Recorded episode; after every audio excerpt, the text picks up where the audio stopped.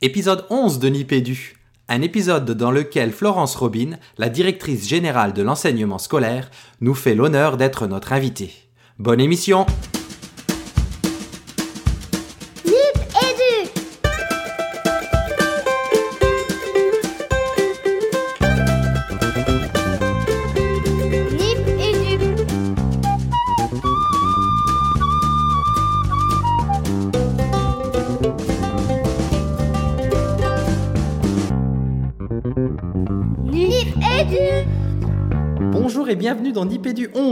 Alors vous, je pense que vous l'entendez dans ma voix, Nipédu 11, ça va être un épisode incroyable pour nous parce que on reçoit hum, rien moins que Madame Florence Robin, directrice de la DGESCO. Bonjour Madame Robin, Bon. je, suis, je suis impressionné. Non, ben, faut- il faut pas. Hein. Bonjour. Hein. Bonjour. Euh, ben, on, est, on est plus que ravis de, de vous avoir dans, dans, dans l'émission. On y reviendra un petit peu après. Et, et donc j'ai avec moi évidemment les co- mes co-animateurs habituels. Donc Fabien Aubart. Bonjour Fabien. Alors, Régis, c'est toujours Fabien Aubard avec un D muet à la fin, mais bonjour à toi, Régis. bonjour à Nicolas. Et surtout, bonjour à Madame la directrice générale. Bonjour. Et donc euh, le, le- le- troisième euh, co-animateur de l'émission, donc Nicolas Durup. Bonjour Nicolas. Salut Régis, salut Fabien, bonjour Madame la directrice. Euh, Une, une, une belle émission effectivement sous le signe du numérique, dans des conditions assez exceptionnelles aussi, parce qu'il faut, faut, faut préciser que euh, cette émission, elle est aussi enregistrée depuis, depuis euh, Lausanne avec Régis, où on est à la NIPConf. Donc c'est vraiment euh, un, un grand moment numérique pour nous, pour, euh, pour notre métier et pour le numérique. Donc ravi d'être avec vous ici euh, pour ce numéro. Et donc on entre directement dans le vif du sujet avec euh, la première partie de l'interview de Florence Robin. Bon, ben, allons-y.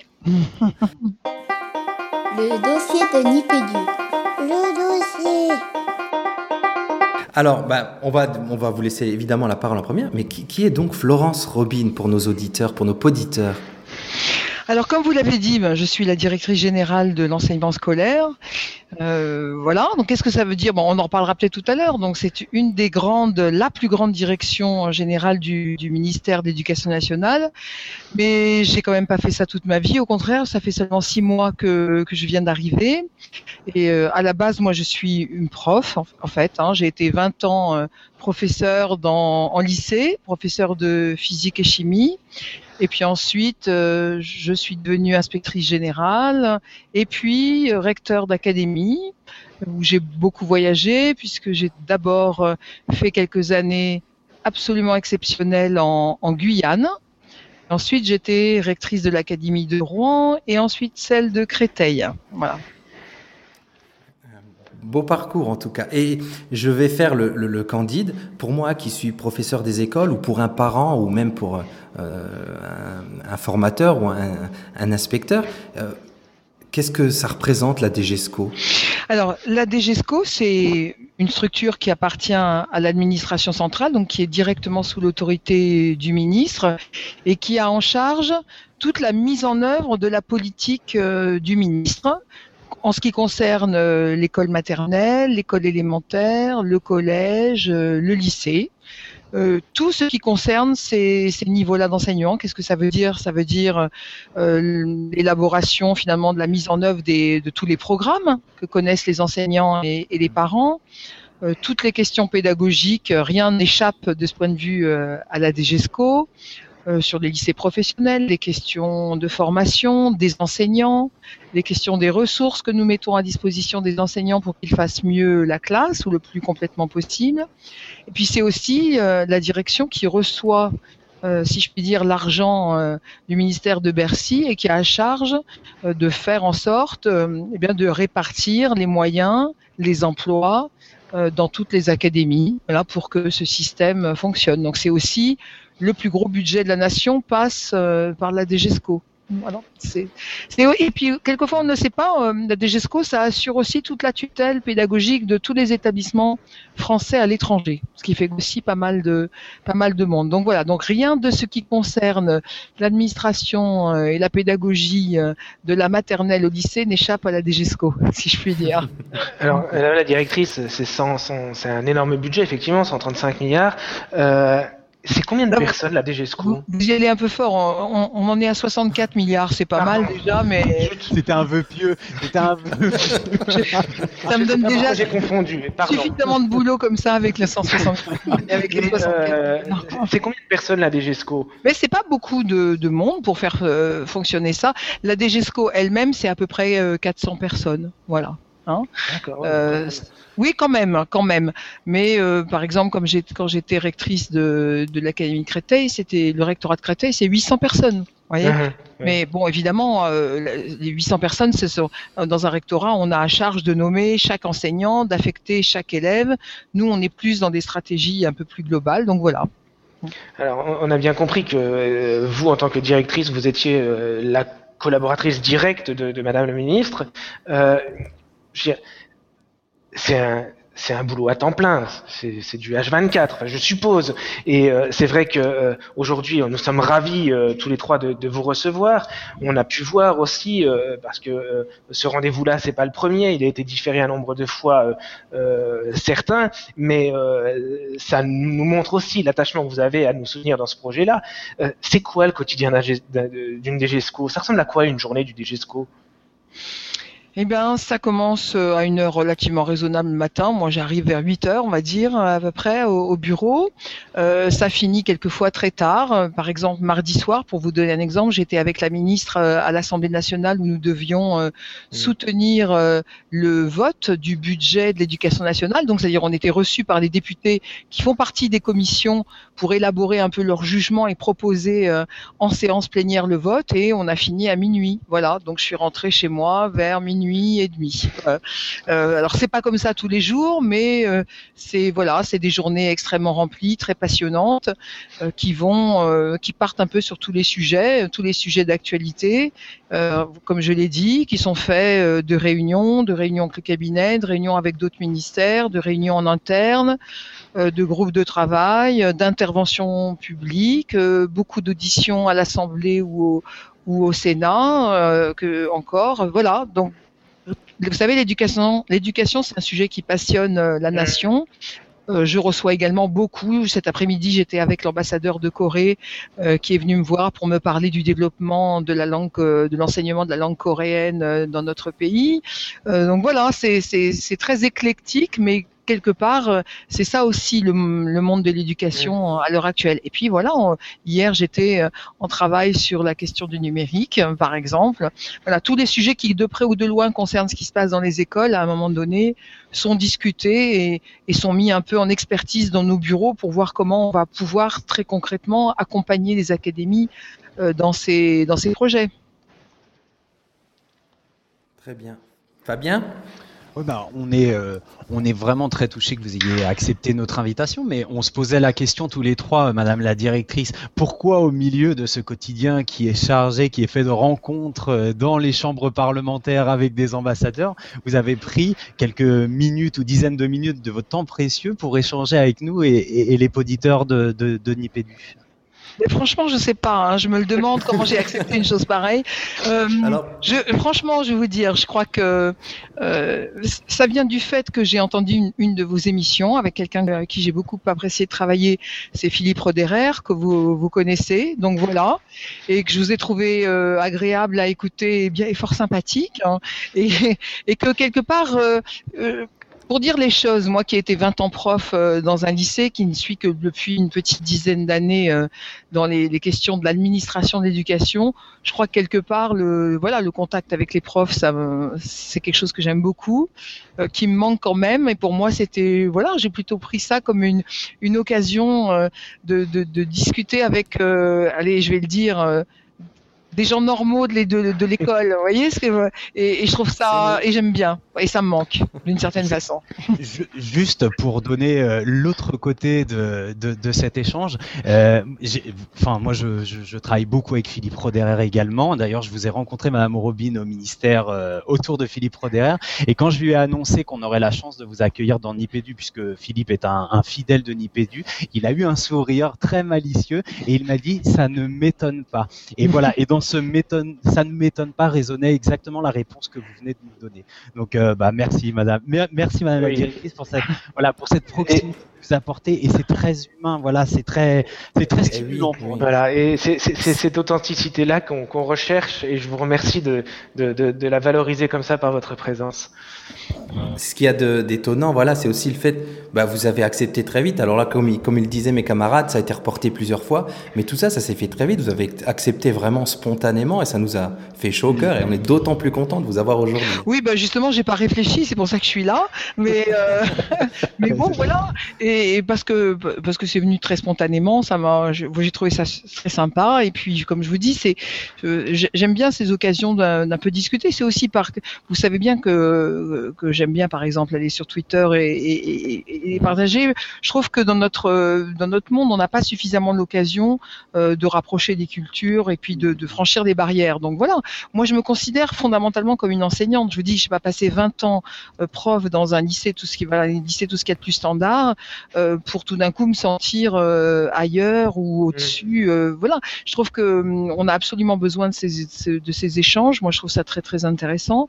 Et, et ces échanges directs, euh, on, on, on peut vite, on peut vite, vous savez, s'enfermer dans des tours d'ivoire en, en, en oubliant ça. Et, et je pense que c'est ce qu'il y a de pire dans, dans l'administration euh, euh, de l'État de façon générale. Donc, euh, Alors, euh, ça, ça fait ça fait vraiment écho à la philosophie du podcast. On parle beaucoup ici derrière Michel Guillou que vous connaissez peut-être oui, d'horizontalité réticulaire et on voit que notamment les réseaux Ah sociaux autorisent cette horizontalité Complètement. au service au service du travail qu'on fournit pour les élèves, pour les familles. Et, et dans cette démarche et dans ce que vous dites, on, on se retrouve euh, on se retrouve complètement. J'avais eu une autre question, Madame la directrice, si vous permettez. Euh, J'ai entendu dernièrement à la radio une, un auteur qui s'appelle Marie-Laure Susini qui a publié chez Albin Michel un, un ouvrage qui s'appelle La mutante pour parler des femmes d'aujourd'hui. Voilà. Alors, vous êtes, vous serez notre mutante du jour, parce que justement vous autorisez cette horizontalité-là et parce que voilà, vous êtes une femme euh, à la DGESCO. euh, Et la première. La, pr- la première, on, on pense aussi à Madame la ministre. Enfin, moi, je suis dans l'académie Oui. de Créteil. Mon IA Dazen est une femme. Madame Gilles, notre actrice, euh, qui a pris votre euh, votre succession, euh, Madame la directrice, est aussi une femme. Donc, on a dans l'administration centrale et dans l'éducation nationale des postes clés qui sont aux mains des femmes. Et j'aimerais dire, c'est tant mieux parce qu'ici, on n'est que trois garçons et ça nous est souvent reproché. N'empêche que on le dit ici, on est très content de ça. Quelle incidence ça a cette présence féminine à ces postes clés de l'éducation nationale, d'après vous, ou peut-être une fausse question de ma part? Non, moi je crois que c'est une vraie question. Euh, Je pense que c'est- quelque chose auquel je suis euh, extrêmement attachée. Euh, voilà. Et, d'ailleurs, je trouve que c'est un, peu un, un raccourci de l'histoire fort intéressant que je me trouve euh, à la tête de cette direction en même temps que Najat Vallaud-Belkacem, avec qui j'ai eu l'occasion de travailler quand elle était euh, ministre des droits des femmes, et que et que moi je, je présidais le comité de sur la convention égalité filles-garçons dans, dans l'éducation. Donc voilà, je suis depuis longtemps une militante euh, de ces questions-là. Je crois que la visibilité des femmes, c'est un point très important euh, parce que c'est aussi ça qui donne confiance, qui rassure. Euh, je ne me prends pas pour un modèle, mais je, pense que quelque part, on a besoin de prouver concrètement que tout est que c'est que, que possible, voilà, et qu'un certain nombre de, de jeunes femmes ou de jeunes filles ont besoin d'être rassurées, ainsi que leur famille, de se dire que oui, les femmes ont toute leur place dans la vie publique, dans les postes euh, de responsabilité, si elles le souhaitent. Il n'y a pas de modèle qui en valent mieux qu'un autre, mais en tout cas, le pire est de s'imposer des barrières euh, à soi-même. hein, Voilà. Et donc, moi, je crois que c'est important. Euh, Il n'y a pas, à part ça, de, manière plus féminine, je crois, de, diriger que de manière masculine. Chacun, on dirige avec sa vie, avec son histoire, avec son cœur, euh, mais que, mais quelque part, euh, je, pense que euh, c'est bien de se battre pour l'égalité de, de traitement entre, entre les hommes et les femmes, et, et que si on peut l'incarner très concrètement, ben moi j'en suis plutôt fière. Et Mm. vous vous l'incarnez à, mer- à merveille. Régis, une dernière question pour, euh, pour cette première partie du dossier peut-être. Oui, je rebondis sur un autre aspect. On sait que vous avez un cursus euh, scientifique, une formation Ouais. scientifique, et on, on- on connaît maintenant votre intérêt évident pour l'éducation et le numérique dans l'éducation. Est-ce que vous voyez un lien fort entre les deux? Entre le- les sciences et le numérique, Entre, voilà. Ou est-ce que c'est aussi une fausse question? Oui, je pense que c'est une fausse question parce que euh, je pense que le numérique, il atteint euh, tout, finalement tous les aspects, euh, voilà, de, de, la culture, de la connaissance, euh, des humanités, qu'elles soient scientifiques, euh, qu'elles soient, voilà, et d'autres ordres. Donc, je crois que d'y voir, de restreindre d'une certaine façon le numérique à, à ces aspects informatiques, comme on a pu le faire à une époque, c'est se tromper. Alors, bien que ça soit une dimension aussi intéressante et, je crois qu'il faut aussi euh, dédiaboliser ou démystifier d'une certaine façon euh, des aspects numériques et que euh, quelquefois et, que les gens ont besoin de comprendre un peu ce qu'il y a derrière. Mais, moi je pense que c'est surtout un pan essentiel de, de la culture, d'une autre relation à l'humain, de, de, notre relation au monde qui nous entoure et que de ce point de vue-là, c'est pas réservé à une certaine catégorie de personnes qui ont des dons particuliers ou des appétences spécifiques. C'est exactement ce qu'on défend aussi dans Nipédu. Bah alors j'ai de la chance, alors vous allez me garder, vous allez me garder encore un peu, c'est bien. Ah bah, voilà. ah bah oui, non, on vous garde. Hein. Euh, c'est l'heure de la récré. Alors on sort en récré. Allons-y. C'est la récré. C'est la récré. Youpi alors, Madame la directrice, est-ce que vous avez quelque chose à nous présenter pour la récré? C'est une petite rubrique rapide. Ben, je sais pas, un jeu, une app, un compte Twitter, un livre, quelque chose de, de, récréatif, de ludique euh, C'est dur ça comme question en fait, parce que j'ai pas tellement le temps de faire du truc ludique justement. Euh, qu'est-ce que je suis, euh, par exemple, comme, comme compte Twitter euh, sympa, par exemple? Peut-être c'est ça qui vous intéresse. Mmh. Ben, moi, j'aime bien euh, ce, des, ce qui un peu. Il y en a un que j'aime bien qui s'appelle Paris Zigzag, hein, par exemple, qui montre le Paris un peu insolite, qui donne un peu quelques conseils de sortie. Il y a des, aussi des quelques vieilles photos de Paris et puis quelques trucs sur le Paris qu'on connaît pas. Ça, c'est des choses que j'aime bien.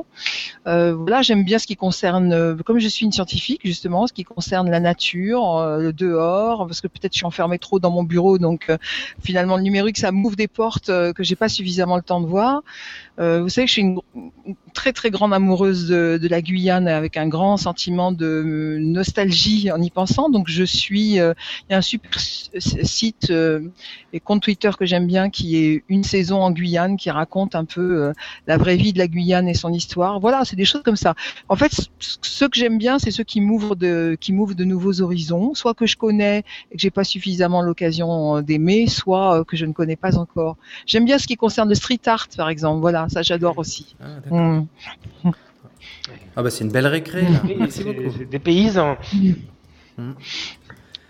Eh ben, on, poursuit sans attendre mm-hmm. euh, dans la deuxième partie, pour la deuxième partie de l'interview, qu'on a intitulée Une DG 3.0. Aïe, ok. Le dossier Nipédu 2.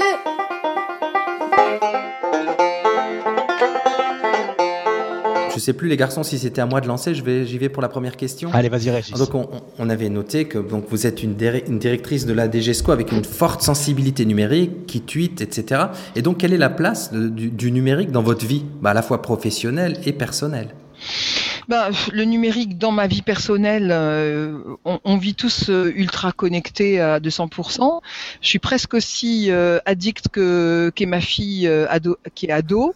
C'est-à-dire, je vis avec, j'ai un ordi portable, mon ordi fixe sur mon bureau, en même temps le, le, smartphone, en même temps la tablette, tout ça ouvert en, en permanence, et je passe mon temps à zapper de l'un à l'autre en essayant quand même de suivre euh, les conversations euh, à laquelle j'assiste et aux réunions, en signant les parapheurs et en lisant les mails. Voilà. Donc c'est ça ma vie, euh, ma vie concrète.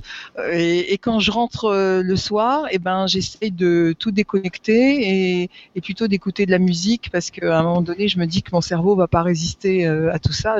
J'ai plus 25 ans moi les garçons, donc, donc voilà. Nous non plus. Mais voilà. Et je dis ça puis en, en fait, euh, je, le soir, je vais sur Skype pour discuter avec mes enfants qui euh, sont aux quatre coins du monde. Euh, et voilà, donc pour moi, le numérique, c'est ça aussi. C'est des formidables possibilité de d'échange. C'est ce qui me frappe d'ailleurs quand je vois, je dis, j'ai à la fois une fille qui est ado et, des, garçons qui sont plus grands. Euh, ce qui me frappe, c'est euh, l'hyper, euh, tout le monde le sait, ce que je dis est d'une très grande banalité, mais quand même, l'hyperconnectivité du monde à l'heure actuelle et, le sentiment de, voilà, le, de rapprochement très très intense. Et puis aussi le fait que franchi, comme je vous l'ai dit, hein, c'est toutes les barrières. Et, moi, c'est ça que c'est ça que j'aime beaucoup. Euh, je vois ma fille qui a été avec moi euh, et en Guyane et dans l'académie de Rouen et dans l'académie de Créteil qui est maintenant à Paris. Euh, c'est non seulement elle est restée connectée avec des tas de gens et des gens de, milieux sociaux très différents, mais du coup, la maison est devenue un, carrefour permanent de tous ceux qui ont à un moment donné été été en contact. Et c'est pas seulement du numérique, c'est pas seulement de l'éloignement c'est aussi de la vraie dimension humaine. Moi, c'est ça que j'aime bien. C'est du lien. Mmh. C'est vrai. Qui enchaîne les garçons Alors moi, avec euh, cette intervention euh, très très compliquée, en tout cas qui revient de façon beaucoup plus solennelle autour de la question des projets de programme, euh, comme vous nous avez invité à le faire, Madame la directrice, nous nous sommes penchés ainsi que tous nos collègues sur euh, les projets à la fois du pour le prochain socle et des projets de, de programme pour l'école maternelle. Et ouais. on a eu le sentiment, on a on a eu Véronique Favre qui est une enseignante de Paris 18e la semaine dernière comme invitée, et elle avait une vision très positive de ces programmes euh, on partage cette vision parce qu'on a l'impression qu'elle est, que ces programmes ils sont aussi empreints de numérique, pas de numérique saillant, mais de numérique qui est très transversal et qui justement euh, place l'école exactement dans cette euh, dans cette société qui intègre pleinement le numérique. Est-ce que vous vous ressentez ça par rapport à, ces programmes? Est-ce que vous partagez cette vision? Je ne sais pas si on peut vous interroger sur les programmes.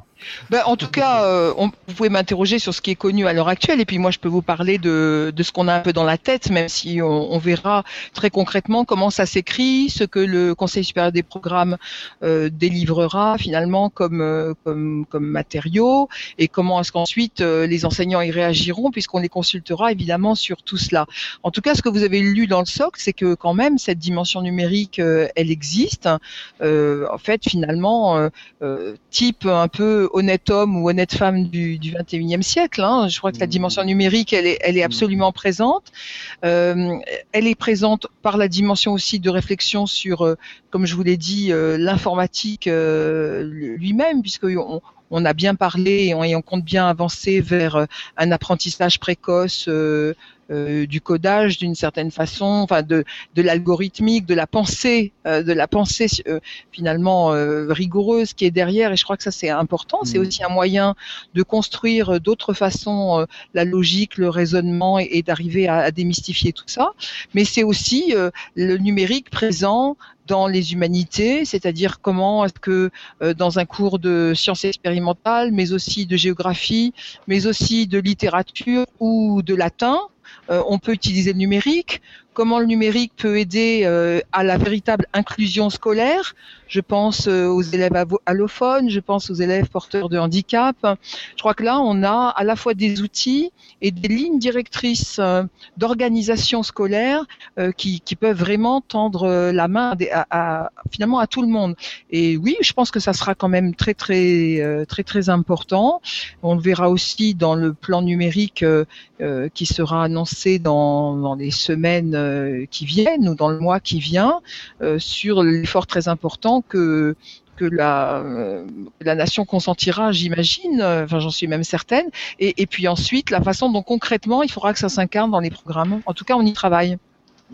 Euh, vous parliez d'un plan numérique là qui, qui, devient de plus en plus concret, que vous appelez de vos voeux. On a un billet d'un collègue que vous connaissez peut-être, Guilain Dominé, qui est un enseignant d'histoire-géographie euh, du nord de la France et qui a euh, hier qui a écrit un billet et qui a publié un billet sur son blog où il parle pour l'éducation nationale et dans la réflexion qui est la nôtre sur celle du numérique d'une forme d'évangélisme digital. Alors lui, c'est un enseignant qui utilise pleinement les possibilités du numérique et il dit pourtant, avec une certaine critique, on est aujourd'hui sur de l'évangélisme digital. Je pense que vous comprenez très bien euh, la formule, oui. Madame la directrice. Qu'est-ce que vous pensez de ça?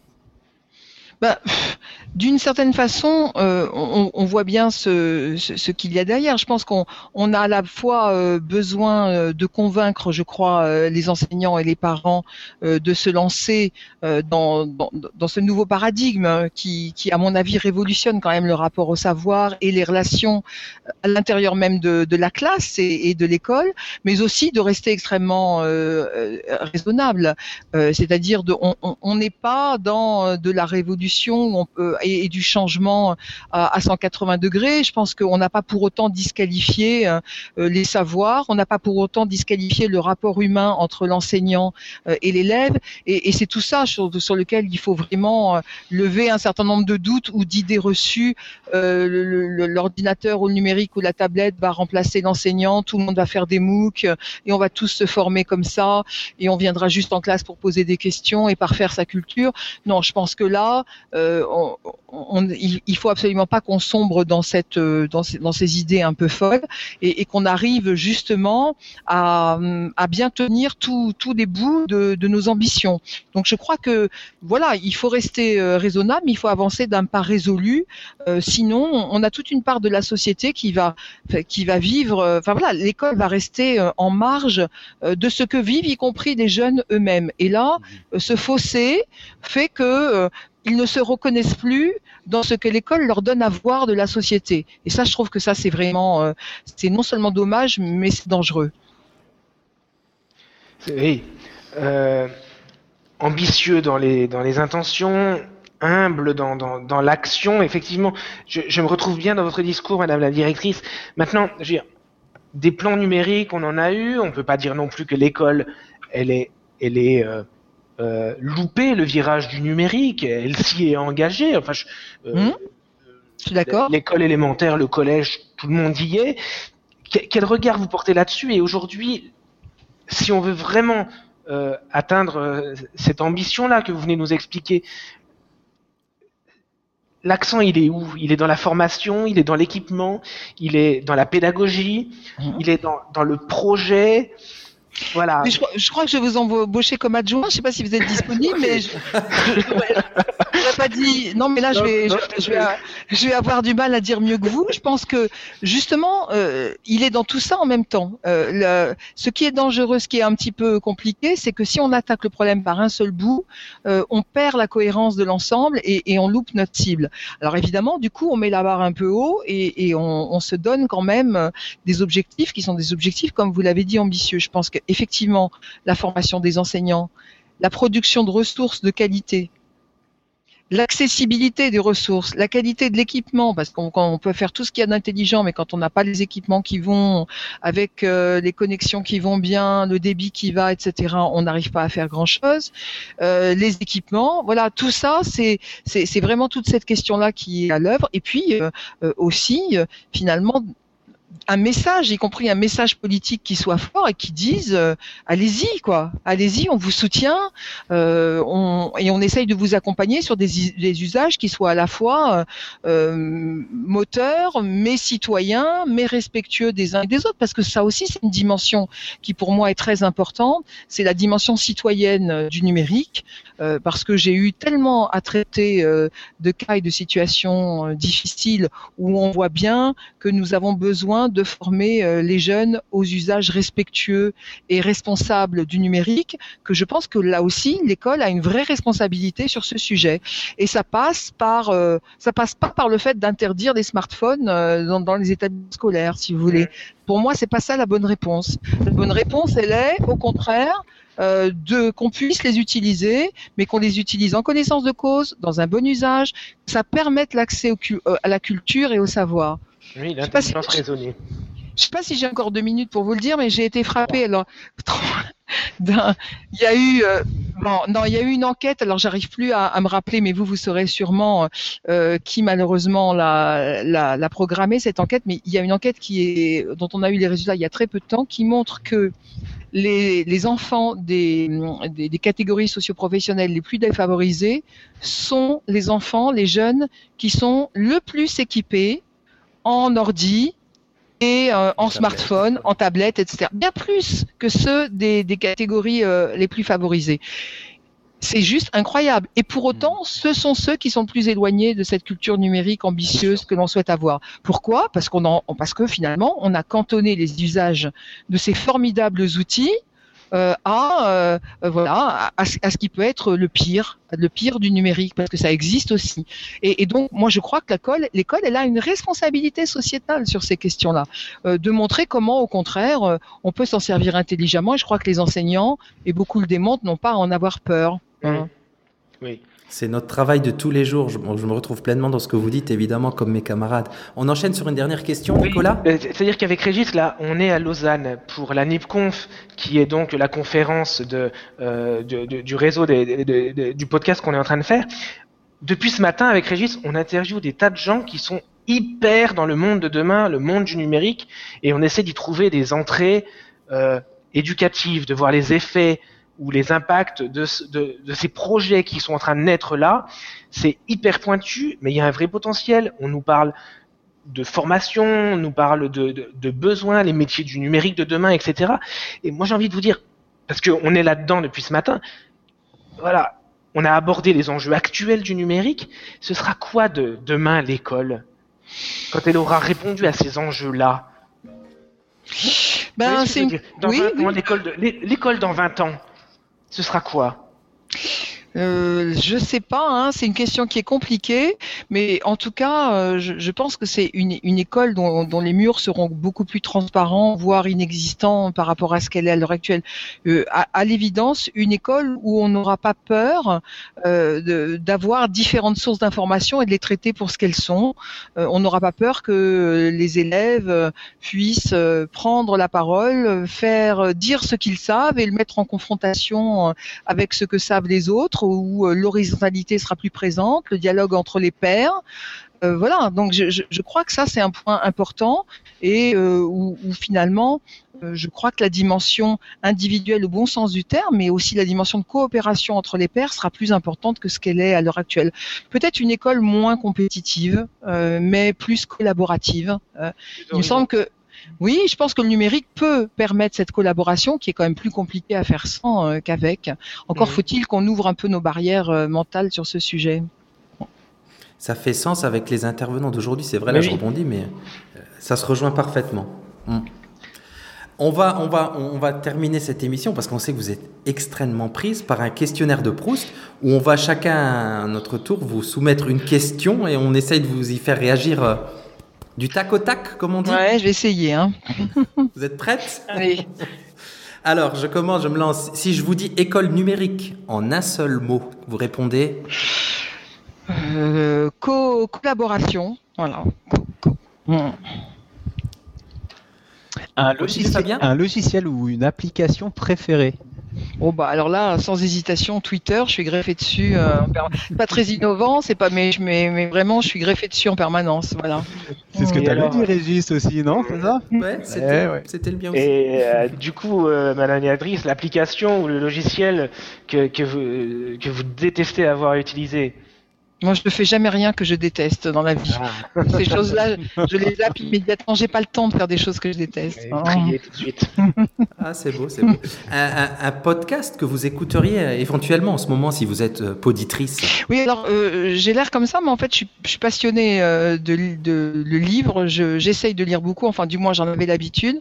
Donc, il y a un podcast que j'aime bien parce que c'est à livre ouvert de sur France Info. C'est avec ce libraire extraordinaire génial qui est Gérard Collard, que j'adore écouter. Voilà. D'accord. Euh, un album, euh, de la musique, un spectacle, un événement culturel ou une lecture du moment, justement? Vous voulez dire hormis euh, le bulletin officiel de l'éducation nationale? Bien, bien entendu, madame la directrice. Alors euh, voilà, je, viens de finir parce que j'ai un, peu l'habitude quand j'aime un auteur de lire tout, de l'auteur en question. Là, je viens de finir un autre roman d'un auteur que j'adore, qui est Murakami, euh, japonais. Donc, je viens de finir La course aux moutons, aux moutons sauvages, que j'ai beaucoup aimé. C'est un de ses premiers romans. Et si on vous demandait maintenant, euh, alors vous nous avez parlé de compte Twitter tout à l'heure, une personnalité, un auteur, un penseur, un écrivain, un philosophe de l'éducation qui vous inspire dans votre action au quotidien? Bon, je, je, je citerai comme ça peut-être euh, Edgar Morin, voilà, par exemple, que, que, que j'aime, que je trouve très intéressant. Euh, j'aime bien son, voilà, ce que tout le monde connaît, son idée de la complexité, puis le livre qu'il a écrit sur les sept savoirs euh, nécessaires à l'éducation du futur. Voilà, je trouve que c'est très inspirant. Je sais pas si on y arrivera, mais m'y replonger, ça, de temps en temps, ça me redonne un peu quelques lignes directrices. Alors, on va vous demander si vous voyez une qualité indispensable à l'exercice de vos fonctions. Euh, oui, alors euh, je pense que je dirais l'énergie, je dirais aussi l'enthousiasme. Voilà, je crois qu'il faut avoir beaucoup d'enthousiasme pour tous les matins y, aller et y croire. Voilà, mais je l'ai, je pense. Eh ben on l'entend, on l'entend. Et à contrario, Madame la directrice, un défaut qui serait rédhibitoire dans le même exercice de ces mêmes fonctions. Euh, alors je dirais euh, l'impatience. Voilà. Je pense mm. qu'il faut euh, parce que il faut beaucoup d'écoute, beaucoup de persévérance, mais l'impatience c'est quelque chose qui bloque. Voilà. Beaucoup de sérénité aussi. Voilà. Mm. La précipitation. et, alors, si vous n'étiez pas devenu, si vous n'aviez pas eu cette, cette carrière-là dont on a parlé tout à l'heure et qui vous a amené au poste de DGESCO, finalement, quelle autre activité, quelle autre fonction vous auriez aimé euh, pouvoir exercer? Franchement, euh, je suis sûre que vous n'allez pas y croire, mais c'est vrai, depuis que je suis toute petite, euh, je, n'ai voulu faire qu'un seul euh, métier, je voulais être prof. Voilà. Donc je suis née professeur et je pense que je mourrai professeur. Voilà. Je ne vois rien d'autre dans la vie qui, qui, qui m'intéresse vraiment. Et j'espère, mais évidemment, c'est pas possible, ça n'existe pas. Mais moi, mon, je rêverais de pouvoir retourner faire quelques heures de cours. Hein. Donc si un jour vous avez besoin de remplacement, absolument. Je vous accueille dans ma classe quand vous voulez, Madame la directrice. C'est pas les remplacements qui manquent oui, vous avez remarqué, c'est pour ça que je glissais ça comme ça. Et donc, dernière question de notre questionnaire de Proust. Est-ce que vous, euh, vous pouvez nous citer un événement qui aurait marqué l'exercice de vos fonctions?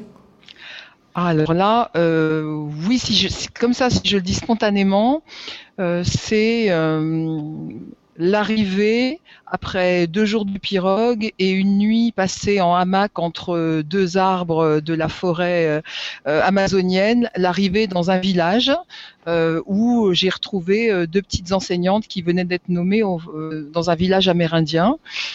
Là, oui, je crois qu'avec un avec un anaconda de 6 mètres qui m'attendait en large sur le bord du fleuve. Donc voilà, oh je pense que ça c'est le genre de c'est le genre de souvenir qui vous marque pour un moment. Oui. Aventurier. Inspiration, coup de cœur, coup de gueule, coup de cœur. Inspiration, coup de gueule. Eh bien, grand merci à vous. On termine avec une dernière partie. Si vous avez un coup de cœur, un coup de gueule, une inspiration à nous citer. Ah, il y en a tellement que non, non, ah. franchement. Euh, genre une, la, la citation magique euh, qui, qui résume tout. Hmm, ah, ce par exemple, génial, oui. Bon, alors euh, j'en ai trouvé une qui me paraissait euh, intéressante. C'est une citation du poète René Char que tout le monde connaît, qui mhm. est voilà, qui est quand même non seulement un grand poète, mais aussi euh, une grande personnalité et qui a écrit dans un de ses recueils cette phrase que je trouve assez applicable à la vie de tous les jours, en tout cas de la mienne. Ne t'attarde pas à l'ornière des résultats. Voilà, je pense que au-delà des résultats, euh, voilà, c'est non, il, faut avancer tous les jours et, et se laisser guider par euh, par son inspiration, sa volonté et, globalement par l'énergie des autres. Voilà. Mm. Mm. Pouvait pas mieux terminer cette émission. Alors, je vais être le premier à vous remercier grandement d'avoir accepté de venir dans l'IPDU. Et, et c'était un, un honneur et un bonheur de vous entendre parler. Ce dynamisme-là, ça va parler à tous les collègues sur le terrain. Grand merci à vous, Madame Robin. Merci, en tout cas, c'était un, très très agréable moment. Voilà. Il a été pour nous aussi. Très agréable. Et Régis, je pense qu'on a, on a trouvé la personne, la quatrième personne pour euh, l'émission. Madame, Robin. Madame Robin, nous enregistrons toutes les deux semaines. Donc euh, voilà. Ok. Un, grand merci, Madame la directrice, pour euh, voilà votre, votre authenticité, votre conviction, votre sincérité et votre enthousiasme, si j'ai bien tout compris. Absolument. Merci, merci beaucoup. Au revoir. Merci. Au revoir.